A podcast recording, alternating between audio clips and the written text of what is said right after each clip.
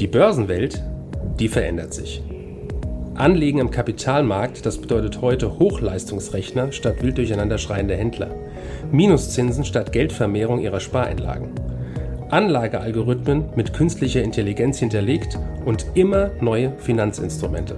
Mit dem Plutos Finanz Podcast wollen wir diese und viele weitere Finanzthemen aufgreifen und mehr Licht ins Dunkel bringen.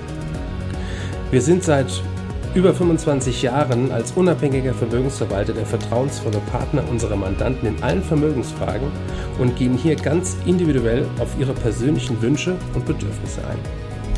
Wir freuen uns darauf, Sie als unseren Zuhörer zu haben und lassen Sie uns somit loslegen. Inflation oder Stagflation? Steigende Zinsen oder bleibt alles so, wie es ist? Und werden Aktien weiter klettern können? Das sind viele Fragen zum Börsenjahr 2022, die wir hier und heute besprechen wollen. Und zwar mit Kai Heinrich. Er ist Fondsmanager und Vorstand der Plutos Vermögensverwaltung AG. Schön, dass wir wieder bei Ihnen sein dürfen, Herr Heinrich. Ja, herzlich willkommen in Frankfurt erstmal. Vielen, vielen Dank. Fangen wir doch vielleicht direkt mit Aktien an. Es gibt ja so einen geflügelten Spruch, der heißt, der beste Einstiegszeitpunkt sei immer jetzt. Gilt das auch für 2022? Man vermutet immer, dass es dann nicht gilt. Äh, aber ich glaube, es gilt auch für 2022. Äh, Sie sind ja heute an einem historischen Tag in Frankfurt. Ich weiß gar nicht, ob Ihnen das bewusst Nein. ist. Ähm, die Bundesanleihe ist wieder im positiven Terrain, was die Zinsen angeht. Äh, das haben wir sehr, sehr lange nicht mehr gesehen. Äh, allerdings muss man sagen, auch mit knapp über Null sind Anleihen nicht eine wirklich gute Alternative zu Aktien, insbesondere bei den hohen Inflationsraten, die wir gerade haben. Und ähm, die Frage, wann Aktien kaufen, glaube ich, muss man ergänzen, um welche Aktien wann kaufen. Und das können wir vielleicht ja hier und heute besprechen oder auch in einem der nächsten Interviews. In jedem Falle könnten die Aktienkurse weiter ordentlich laufen, wenn die Zinsen eben weiter relativ niedrig sind. Sie haben es angesprochen, zwar mhm. über Null, aber das ist natürlich im historischen Vergleich enorm niedrig. Äh, was ist denn da von den Notenbanken für 2022 zu hören mit Blick auf die weitere Zinspolitik? Die Kommunikation der Notenbank hat sich ja nachhaltig geändert im Verlauf ähm, vom letzten auf dieses Jahr. Man hat am Anfang von zwei Zinserhöhungen äh, gesprochen, die man vorhat. Die Notenbanken sind wenig aufgeschreckt durch die hohen Inflationsraten. Die letzten Aussagen waren, dass man mit drei Zinserhöhungen rechnen muss und der Markt nimmt sogar an, dass wir vier Zinserhöhungen sehen werden. Und ähm, wir merken das ja auch an verschiedenen Börsensegmenten. Das Segment der hochgehaltenen Wachstumsaktien hat es relativ stark äh, getroffen. Seit dem Sommer letzten Jahres teilweise 50 Prozent sind äh, dort Unternehmen unter ihren Höchständen. Und ähm, von daher, also glaube schon, dass zu erwarten ist, dass die Notenbank ähm, sozusagen durchzieht, was das Thema angeht, äh, weil gerade in den USA auch Präsident Biden unter Druck ist wegen den hohen Inflationsraten und die Zwischenwahlen anstehen. Und ähm, ich denke, dass dort äh, Handlungsnot herrscht im Moment. Inflation haben Sie angesprochen, ist wirklich ein dramatisches Thema, auch in den Medien sehr weit oben platziert. Ich meine, in Amerika 7 Prozent Inflation, äh, in Deutschland 5,3 Prozent. Das sind 30 Jahreshochs. Haben die Notenbanker, haben die Politiker das Thema Inflation unterschätzt? Da muss man jetzt vorsichtig sein, dass man nicht zu polemisch wird, wenn man auf diese Frage antwortet. Ich denke, ähm, primär ist es ja erstmal ein Thema der Notenbanker gewesen. Ich meine, natürlich hat die Politik ähm, während der, jetzt während der Pandemie parallel stimuliert, insbesondere in den USA. Ähm, die Situation ist, glaube ich, einfach falsch eingeschätzt worden. Wir haben uns im ganzen letzten Jahr, wo viele Experten schon gesagt haben, die Inflation ist nicht vorübergehend, äh, immer wieder angehört, die Inflation ist vorübergehend. Und äh, es sind ja eine ganze Menge Faktoren auch, die dazu führen. Es ist ja nicht alleine die Geldmenge, auch wenn die mit Sicherheit das entscheidende Kriterium ist. Aber es sind ja auch Faktoren wie gestörte Lieferketten, ähm, der Mangel in manchen Bereichen, äh, Stichwort Halbleiter würde man hier einfallen, eine gewisse ähm, ja, politische Angespanntheit, was sich auch in den Energiepreisen aktuell bemerkbar macht. Und diese Gemengelage hat ja eigentlich zu diesem Schub geführt.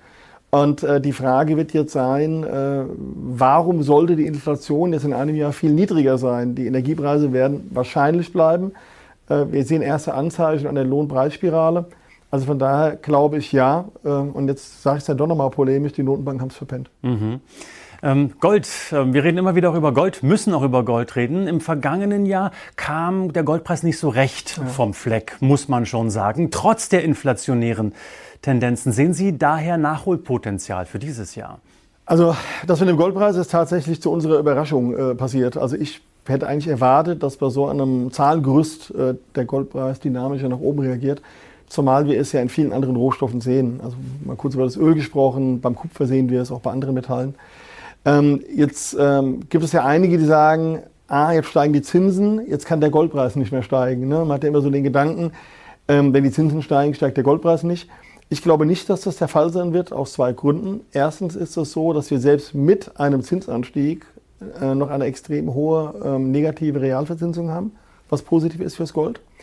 Und wenn wir in die Historie hineinschauen, ähm, was das Thema Goldpreis angeht, haben wir beispielsweise bei dem Zinsanstieg zwischen 2009 und 2014, ich glaube, das war von 1,6 auf 5 Prozent, ähm, einen Goldpreis gehabt, der deutlich stärker gelaufen ist wie der S&P. Und äh, Mitte der 70er Jahre bis Anfang der 80er Jahre hatten wir das Thema auch. Da ist, die, ist der Zins sogar äh, um 10 Prozent auf 16 Prozent gestiegen. Kann man sich heute gar nicht mehr vorstellen und hat zu einer Vervielfachung vom Goldpreis äh, geführt. Von daher würde ich hier antworten wollen, äh, vielleicht gilt hier totgesagte Leben länger. ähm, ich könnte mir vorstellen, dass uns der Goldpreis und die mit verbundenen Minen im zweiten Halbjahr nochmal überrascht. Abschließend zusammengefasst, wir haben jetzt viel von Ihnen gehört, viele Ideen und Anregungen mitbekommen. Wie stellen Sie sich vor diesem Hintergrund mit Ihrem Fonds auf? Also wir haben einige Veränderungen sowohl in den Fonds wie auch in der Vermögensverwaltung vorgenommen.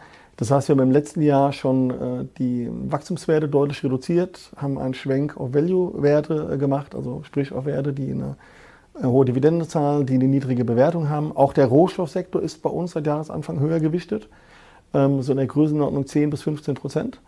Und wir haben einige Banken gekauft, was auch eher für uns ungewöhnlich ist, weil ich glaube, wir haben also seit der Finanzkrise keine größere Bankenposition mehr gehabt. Die sind aber auch Profiteure von äh, einem steigenden Zins. Und äh, ja, wir hoffen äh, oder gehen davon aus, dass wir so für das laufende Jahr gut aufgestellt sind.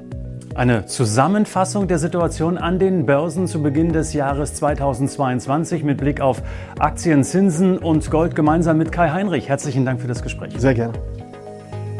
Danke für Ihre Zeit und Anhören unseres Plutos Finanzpodcasts. Ein Podcast, der Ihnen sowohl allgemeine Informationen zum aktuellen Marktumfeld sowie auch Wissen zu speziellen Themen wie Rohstoffe, Fonds oder auch Aktien einfach und effizient vermitteln soll. Wenn Ihnen der Podcast gefallen hat, dann hinterlassen Sie gerne eine Bewertung auf Apple Podcasts und folgen Sie dem Podcast auf Spotify. Teilen Sie ihn auch gerne auf Facebook, Twitter und LinkedIn und besuchen Sie uns auf plutos.de. Viel Spaß weiterhin und bis zum nächsten Mal, Ihr Plutos-Team.